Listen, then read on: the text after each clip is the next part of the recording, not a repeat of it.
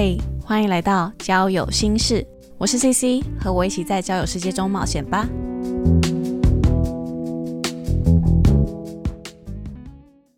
Hello，大家好，欢迎来到交友心事，我是 CC。上一集呢，我们讲到了交友聊天的三个心态面的重点。那这一集呢，我们要讲的是交友聊天的三个技巧面的 Tips。那在开始之前，还是先来说明一下，想要做这个主题的起因呢，是因为我朋友曾经问过我要如何跟网友热络的聊起来。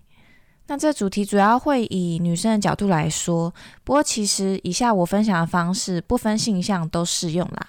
好，那就不多说，直接开始喽。首先第一点，对人产生好奇心。其实啊，一般很常先开口打招呼的都是男生。比较多问问题啦，或是开话题的也都是男生。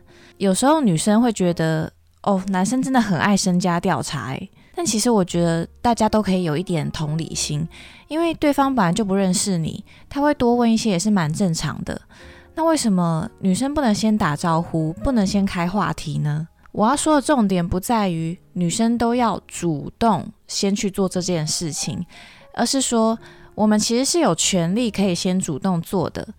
你可以把它想成，我是自由的，我是有权利的，我本来就可以这样做啊，而且是我想要这样做的。那当然，如果你不想做，或是你真的不知道说什么，那也真的千万不要勉强自己。那如果当你觉得对方好像不太会接话，他好像只会一直问一直问，那你觉得很烦的时候，你可以试着把问题丢回去给对方。你可以在回答他的问题的时候，顺便再多回一个“你呢”。例如，他问你你是喜欢猫还是喜欢狗呢？我就会说哦，我喜欢狗狗啊。那你呢？这样其实就很自然，可以接续话题，也可以了解对方。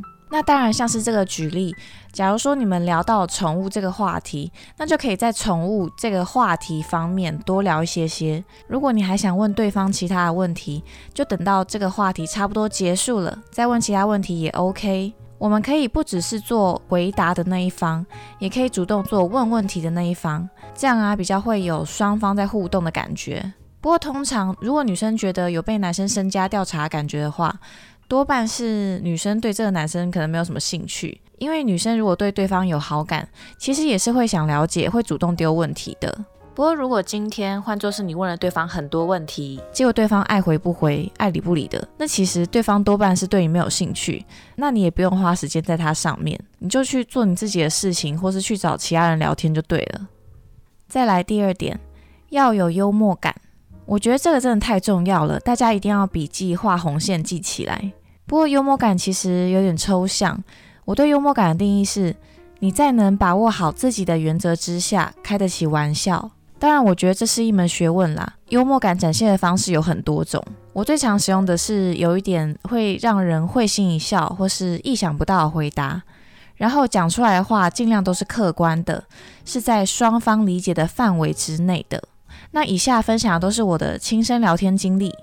有一次啊，对方问我：“哎，我有看到你的字界，你有在练瑜伽哦？”我也是哎，我就会说：“哦，对啊，我有练习大休息的部分。”对方就说：“哎，等等，这是睡觉吧？哈哈哈哈，这之类的。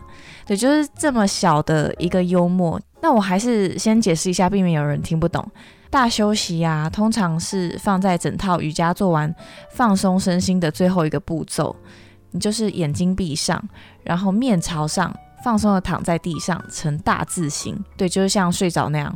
所以对方他才会回我说：哎，等等，你这 个是讲是在睡觉吧？”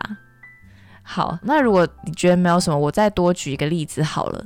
这也是我们同一天聊的话题。接下来呢，我们就聊到曾经的工作。对方就说：“哦，我以前曾经有在直播公司工作过啊。那当时主要的市场是在日本。”我就说：“哦，是哦，什么样直播市场会在日本啊？”对方就说：“哦，你猜猜看呐，你应该很快就猜到了。”然后我就说：“直播哦，嗯，卖鱼的吧。”然后对方就哈哈大笑，他说：“哦，不是啦。”我就说：“哎，台湾也有很多很棒的鱼啊，韩国鱼。”哇，对方整个大笑翻。你看，以上我举的例子就是我刚刚说的，你幽默感展现的方式可以是令人会心一笑，或是意想不到的答案。诶，我现在这样讲出来可能没有什么效果，不过其实我觉得幽默感的频率也很重要，就是对方懂不懂得你想你想说的、你想表达的，然后他懂不懂得接等等的。那刚好那时候我们就是，嗯，刚好在彼此都对双方有。好奇心之下，然后蛮密集聊天，再加上，嗯，我们可能一层一层的情绪跟小小幽默感，慢慢的堆积起来之后呢，就是很自然的，你就可以理解到说，哎，你讲什么话，对方他能能不能够接收？当时这个韩先生的新闻还蛮多的，那刚好对方他是一个蛮关心时事政治的人，那我不是说你一定要，嗯，扯到时事啊或是政治的梗。不是这样的，你不用把它想得太难，但也不要一味去模仿别人，因为每个人都有自己适合的幽默表达方式，而且幽默感是可以练习的。你平常可以多听、多看、多接触，你觉得很好笑的影片啦、人物啦，平常有事没事你就找身边朋友讲一讲干话啦，然后应用在不同的聊天对象上面，有点幽默感，其实真的会蛮让人感觉亲切，会快速拉近距离。通常也是蛮吸引人的，那所以我觉得拥有幽默感是蛮重要、蛮加分的。好，再来第三点是，先有生活才有聊天的话题，这个应该很好理解吧？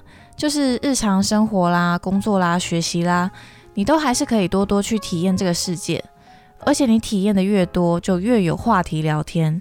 那我觉得聊的话题呢，可以先从自己的日常着手，今天发生了什么事啊这种的。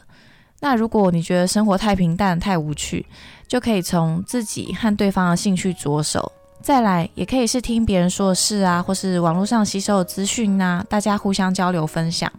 那我遇到大家最常聊的有音乐、电影、星座、运动、旅游。如果你觉得这些东西都聊干了，现在就是没话题，大家不知道聊什么时候，那你就聊吃的，因为吃是民生必须的日常行为嘛。这绝对是最简单，但也可以有学问。吃有很多的面向可以交流，哪里有好吃的啊？或者现在有很有名的排队美食，到底好不好吃啦？要怎么点啦？等等的。如果你们在吃的话题方面聊起劲了，说不定还可以相约一起出来品尝美食，那不是也很棒吗？对不对？那说了这么多，其实重点就是有精彩的现实生活，确实可以帮助网络交友，但不要过度的沉迷于网络世界。好的，以上就是这一集分享聊天的三个重点。那其实，如果当你觉得诶跟这个人有点不太好聊的时候，不需要都觉得是对方不识相、不会聊天、很难聊天，但也不需要贬低自己，觉得是不是自己很难聊啊之类的。有时候我会觉得是对不对频的关系耶。如果就是你们两个人频率就是不对，那也不需要执着，你就跟下一个人聊天，或干脆就不要聊了也没有关系，真的不需要勉强。好，那希望今天分享的重点大家会喜欢喽。那大家如果有任何想要分享的交友故事，或是你有想听的任何主题内容，都欢迎使用 First Story 的留言功能留言给我。好啦，感谢你的收听，我们下次再聊，拜拜。